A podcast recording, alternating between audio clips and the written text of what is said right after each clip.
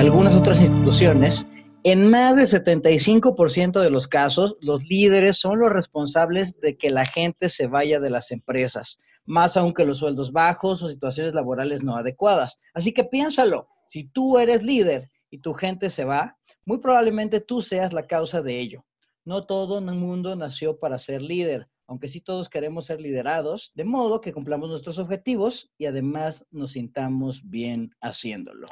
Hola, muy buenos días, tardes, noches o cualquier momento del día en el que nos estés escuchando. Esto es ¿Por qué no? el podcast que busca preguntas a los hechos que te suceden o no te suceden de manera cotidiana y que aportan una serie de consejos finales para superar el no. Yo soy Héctor Trejo. Y yo soy Diego Sánchez y nosotros somos facilitadores de programas en entrenamientos corporativos, consultores en desarrollo organizacional y humano con más de 18 años de experiencia. Y hoy vamos a hablar de por qué no eres un buen jefe. Y Héctor, este, tema nos sale así de, de repente de, de bota pronto porque eh, ahí en la página de Facebook creo que hice una pregunta y todo el mundo empezó a hablar y hablar y hablar y parece que los jefes son la pesadilla. Es correcto, amigo Diego. Ser un jefe bueno es muy raro en este país y en muchos otros países. Ser un jefe bueno es el garbanzo de a libra. Ser un líder respetado es la excepción a la regla. Generalmente los jefes son malos jefes. Pero a ver, hablemos de por qué no eres un buen jefe. La primera causa que hemos estado discutiendo entre tú, yo y otras personas, que de hecho este capítulo nos puede dar para otros tres o cuatro podcasts, o seis u ocho, porque hay una serie de razones que hemos descubierto. Y la primera es porque la persona que es jefe no quiere ser el jefe. Oye, pero ¿cómo que no quiere ser el jefe? Normalmente todo el mundo está buscando ascensos y, ay, sí, ¿qué vamos a hacer? ¿Y cómo le hago para ahora yo ser el, que ahora es mi jefe? O ves que luego, luego se va tu jefe y ahí estás sobres, ¿no? Así de él tras la chuleta. Eh, búsquenme a mí, búsquenme a mí. Véanme, véanme. Exacto, aquí estoy. Pero ¿por qué dices entonces que si hay tanta hambre de los de esos puestos superiores, ¿por qué dices que no hay ganas de ser jefe? ¿No es eso pues ser ganas de ser jefe? No, no, no. La, la, cuestión es que quieres ganar más y piensas que tus jefes no tienen responsabilidad. Entonces ahí es donde se malinterpreta. Muchas veces ser un, ser un mal jefe eh, implica el tener el desconocimiento de cuáles son las responsabilidades de tu, de tu puesto porque una persona que está en una posición de poder es responsable de las personas que tiene a su cargo también. Sí, tú ves que nada más el jefe de repente está ahí, dices, eh, mi jefe se la pasa en juntas, pues sí, güey, esa es su chamba, ¿no? Estar en juntas, porque pues es la responsabilidad de lo que él está haciendo y lo que tú estás haciendo y de la gente que está trabajando para ti está haciendo. Entonces, ser jefe no es miel sobre hojuelas, ¿eh? Ser jefe no es miel sobre hojuelas. Cuando queremos tener más dinerito, pues dices, oye, pues quiero ese puesto siguiente, pero no sabes en la que te estás metiendo, amigo. Exactamente. Ser jefe apesta. Exacto, y ahora tú que piensas que ser jefe es muy sencillo, entonces al entrar en ese puesto te das cuenta que no estás hecho para ese tipo de presión, ese tipo de estrés, ese tipo de responsabilidad, y tú terminas siendo un pésimo jefe. ¿Por qué? Porque no querías ser el jefe, querías ganar más dinero. Que Nada más querías más lana, güey. Y fíjate que va con el otro, ¿por qué no? Eres un mal jefe porque no sabes cómo ser jefe. No fuiste a la academia de jefes.com. La academia de jefes.com no es tan sencilla. ¿Por qué? Porque sí, en la escuela de negocios, en el TEC de Monterrey, en la UNAM, en la Ibero, en la NAWAC, en el Politécnico, enseñan la teoría de, ah, sí, tú el jefe y el liderazgo y eh, sé un líder y demás. Pero a la hora de los fregadazos, a la hora de estar directamente interactuando con, con las personas, con los subordinados, con el equipo, con tus pares, con tus jefes, se vuelve complicado. Entonces no sabes cómo ser el jefe. Nadie te dio clases de cómo ser un buen jefe, lo cual complica la ecuación. Para ser jefe necesitas competencias que no todas las personas tienen de manera preprogramada, entonces sí hay muchas cosas que deberías aprender a hacer. No tienes idea de cuántas personas de repente he visto que me dicen, oye, pues me dieron este puesto, pero, pero pues no sé cómo hacer para que estos me hagan caso. Luego dicen, no, es que a mí me ascendieron y ahora me odian las personas con las que yo trabajaba, eran mis amigos, brothers, teníamos saludo secreto y ahora me saludan los canijos, ¿no? Ni en secreto. No, ya no, no, así evidente, en, en evidencia ya me rechazan, ¿no? Entonces, pues no, no, porque esto tiene mucho que ver porque no saben cómo ser jefes. De hecho, gran parte de las personas que nos contratan, yo me atrevería a decir que nos contratan para ello, ¿eh? para ayudar a las personas a tener herramientas de administración o de liderazgo que le permitan dirigir mejor a sus equipos, porque no saben. Y de ahí se deriva el siguiente, ¿por qué no? Este está pues feo y duro y terrible, a ver. Pero es verdad, Diego. A ver, hecho, los jefes, a los jefes no les importan las personas de su equipo. Están enfocadas en resultados financieros, en resultados prácticos, logísticos, en, en cumplir metas por encima de lo que tengan que cumplir, porque ahí es donde se malinterpreta el papel del jefe. El jefe se toma como personal el hecho de dar los resultados, porque si no, pues le van a quitar el puesto de jefe, ¿no? Y eso lo hace un mal jefe porque al final el jefe o los líderes lo que tienen que buscar es la compatibilidad de las personas, crear un equipo funcional, un equipo en la mejor armonía posible. Sí, se escucha como de arcoíris, como, ay, vamos a cazar unicornios y vamos a montar en el país de la, de la alegría, pero la realidad es que los jefes más efectivos son aquellos que ponen en primer lugar a los empleados, a las personas. Bueno, ahorita eso lo daremos en la receta, pero, a, es muy, a mí me llama la atención que no sabes cuántas veces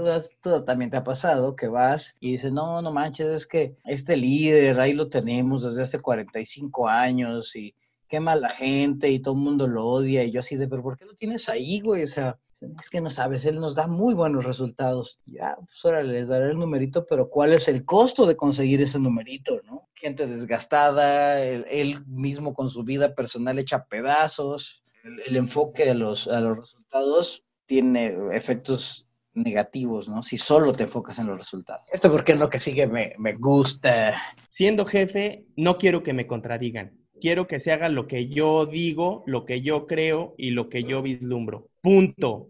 Listo, listísimo, ni me veas feo, ¿no? Y fíjate que a mí se me hace que hay dos vertientes acá, el líder autoritario que llega y, ¡ah, porque soy tu jefe! Y te retumban los, sea, güey, porque así me decía mi mamá, ¿no? Ah, levanta, el, tiende tu cama. ¿Por, qué, mamá? Porque soy tu madre. Y yo así de, ay, güey. Y ya, pues contra eso no hay ni que luchar, ¿no? ¿Y eso qué? ¿no? Ahora, a mí me gustaría escuchar la, reacción del jefe cuando le digan, ¿por qué soy tu jefe? Ah, pues porque soy tu empleado. ¿No? O sea, es en el mismo, es en el mismo nivel. ¿Qué tiene que ver que seas mi jefe? Dame razones, dame, dame maneras de quererte. Y tal vez el jefe sí tenga razón, por supuesto. Nada más que la razón que está dando es completamente irracional y insignificante, ¿no? Así es, pero además esta parte de que no quiero que me contradigan porque soy el jefe, lo único que hace es perder completamente el respeto de ese jefe. Y entonces la gente que trabaja para él, pues va a trabajar para él o para ella de una manera coercitiva, es decir, porque saben que este tipo tiene el poder de castigarme o de hacerme sentir dolor o de quitarme la chamba, pero no porque realmente quiera o aprecie o admire o me guste trabajar con esta persona. Eso genera simple y absolutamente frustración. Y la frustración al final de cuentas se va acumulando y se genera una emocionalidad negativa en el equipo que eventualmente evitará pues, muchas cosas, ¿no? Desde generación de aprendizaje, generación y bueno, y desde luego la, construcción de la confianza. Así es, y conflictos eh, bastante tóxicos, ¿no? Y por eso, bueno, otra de las de los por qué no, digo que yo he escuchado mucho es, porque no me gusta arrear a los empleados, porque no me gusta arrear a la gente. Exacto. Yo no soy su mamá para estarles haciendo o para estarles diciendo qué hacer. Ellos ya saben lo que tienen que hacer. Pero la cuestión es no es arrearlos, esa, es, la parte, ¿no? Por otro lado, también estoy de acuerdo con, con estos jefes que no quieren ser jefes porque efectivamente trabajar con seres humanos es una cuestión difícil, es una cuestión horrible, es una cuestión desgastante. Hay que decirlo, Diego, trabajar con gente es complicado porque cada uno de nosotros tenemos nuestras creencias, nuestra emocionalidad, nuestros... Aunque Diego, te voy a decir algo que yo estoy de acuerdo a veces con estos malos jefes que dicen que no quieren arrear a las personas. Es decir, tener que lidiar con ellas, tener que atenderlas, porque nada más dan lata. Ese es, el tema. Los jefes tienen que estar cargando muchas veces con las cargas emocionales, valga la redundancia, de las personas que están bajo su responsabilidad trabajar con personas es horrible porque es desgastante, es estar en conflicto constante, resolviendo chismes, resolviendo eh, problemas operativos. Ay, ya se me acabó eh, un equipo y no puedo trabajar sin él.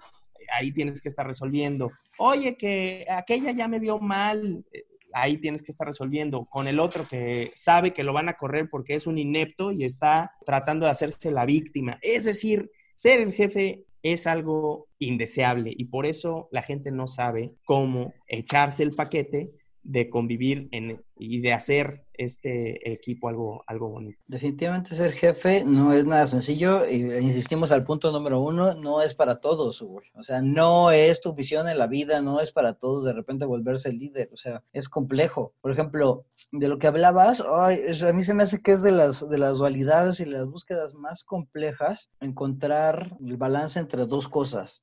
David Rock en su modelo SCARF habla de cinco características que, o cinco cuestiones que debes de preocuparte en las personas y dos son sumamente contradictorios. O sea, tienes que ayudar a que la gente tenga certeza, es decir, tú le tienes que decir qué es lo que tienes que hacer pero a la vez tienes que generar en ellos autonomía, porque las personas queremos que nos digan sí qué hacer, pero que no me digas cómo hacerlo. Entonces, maldita sea, güey, o sea, y cada persona tiene un nivel de certeza y de autonomía, una necesidad de certeza y de autonomía distintos o a distintos niveles. Pues el ser jefe y moverle ahí, medirle el agua a los camotes, a esas dos cuestiones, pues se vuelve sumamente retador. Es un suplicio. es casi imposible, ¿eh? Así es. Y por eso vamos a hacer la recapitulación de este primer capítulo de por qué no eres un buen jefe. Razón número uno, porque no quieres ser el jefe, odias ser el jefe, no te gusta ser el jefe, no te gusta liderar personas. Dos, porque no sabes cómo ser el jefe. Nadie te entrenó para ser un líder, nadie te dijo cómo hacerlo y tienes modelos que no han servido, por eso eres un mal jefe. No sabes cómo. Tres, porque no te importan las personas de tu equipo. Te valen cacahuate, estás pensando solamente en ti, eres un egoísta, egocéntrico. No quiero que me contradigan, eres autoritario. Te gusta el poder, sí, te gusta ser el jefe porque tienes el poder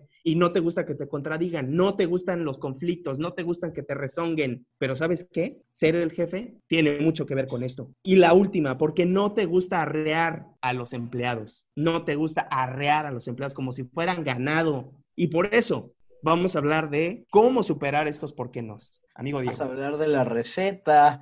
Y fíjate que vale la pena decir, ¿por qué hoy no invitamos a nadie? Porque dijimos, no hay buenos jefes que invitar, maldita sea, no están disponibles. O bueno, a lo mejor nos metíamos en una bronca ahí. Exacto.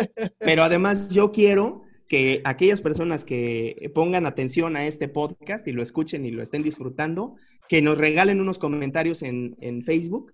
Si su jefe es buen jefe, lo invitamos aquí al... Échenoslo, por favor, necesitamos hablar con un buen jefe para el episodio 2 de este tema de por qué no eres un buen jefe, porque no sé, va a estar difícil invitar a alguien que digamos, no, y no eras, eres un muy mal jefe como este güey, nadie va a querer venir, ¿no? Pero si tú eres un buen jefe, apúntate, ven y platicamos de los otros 10 por qué no es que puede haber, porque ahorita Héctor te acaba de hacer la recapitulación de 5 y ya. Pero bueno, vamos a la receta de hoy, que estoy seguro que te podría ayudar a que seas lo que seas, puedas ser un buen jefe. Y el primero, el número uno de todos es, si eres jefe, cuestionate por qué demonios eres jefe, estás en donde quieres estar, disfrutas de lo que estás haciendo, ser líder no es sencillo para nada. Es un puesto de servicio. es donde está la complicación, porque si tú decides ser jefe es porque vas a ponerte al servicio de las personas que están en tu equipo para que logren el objetivo entre todos. Si tú estás siendo jefe nada más porque tú quieres tener un poco más de lana, maldita sea, échate el libro de Start with Why, de Motive, bueno, no sé, hay miles de cosas donde tienes que cuestionar tú si estás en donde quieres estar realmente. La siguiente, ser líder no es fácil, pero tienes que buscar ayuda, capacitarte, buscar un mentor, meterte a cursos, diplomados. Hombre, hay tantas cosas hoy por hoy, hay herramientas, hay libros, hay una infinidad de literatura, una infinidad de personas que se dedican a, esta a, esta, a este tema de cómo generar o cómo desarrollar tus habilidades para trabajar en equipo, para liderar personas, para comprender a las personas, para empatizar con ellas y para obtener los resultados que quieres en tu organización a partir de una comunicación saludable con ellos. Por eso, métete a estudiar, no seas huevón. Busca ayuda. Yo creo que el liderazgo, al ser una competencia, y de hecho es la competencia más compleja de todas, pero al ser una competencia se puede desarrollar, se puede trabajar y se puede incrementar no, es que yo no fui bendecido con el toque de liderazgo. Pues no, güey, a lo mejor muchos no lo lograron y no lo hicieron, pero necesitas. Entonces, por eso, ponerte a estudiar y buscar ayuda. ¿Qué más de la receta, amigo? Que si no te importan las personas de tu equipo, va a ser muy difícil que seas un buen jefe.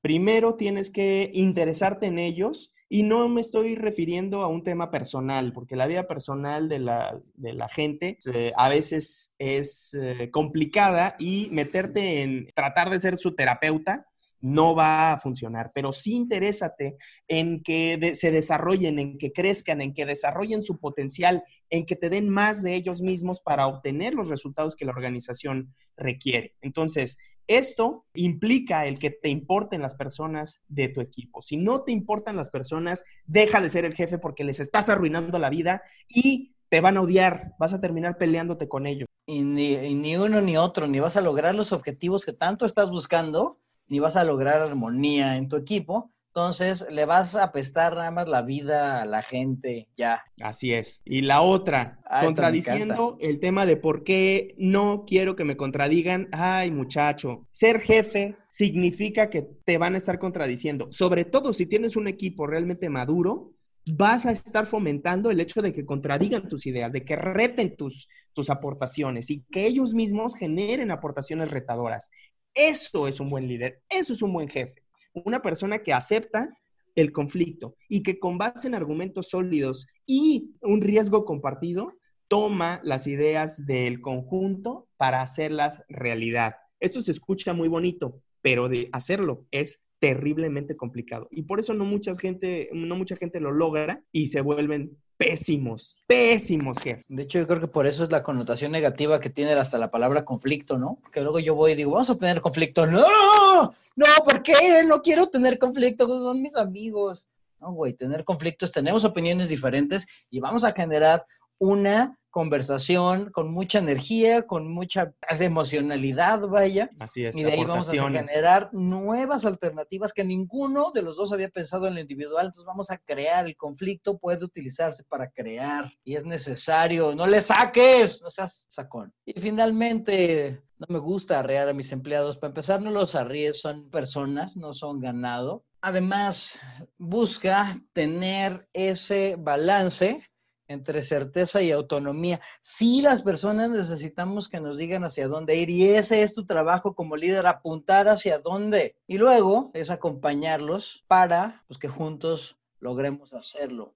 Pero fíjate cómo es dar guía. Servicio. Exacto, es dar guía y acompañamiento. No es de, ay, pues yo ya les dije que hicieran. No, tampoco es dejarlos sueltos, güey, sino para qué te contrataron, no manches. El chiste sí es dar guía, brindar acompañamiento y servir a tus, a los miembros de tu equipo y entre todos logremos los resultados del equipo. Exacto, ahí eh, cabe muy bien la, la teoría del liderazgo situacional, en el que sí habrá empleados que cuando tú los identifiques que tengan ciertas debilidades en ciertas áreas de su tarea, pues vas a tener que capacitarlos, vas a tener que ayudarles a, impulsarlos, a generarles las competencias que requieren para realizar tareas que se requieren en su puesto de trabajo.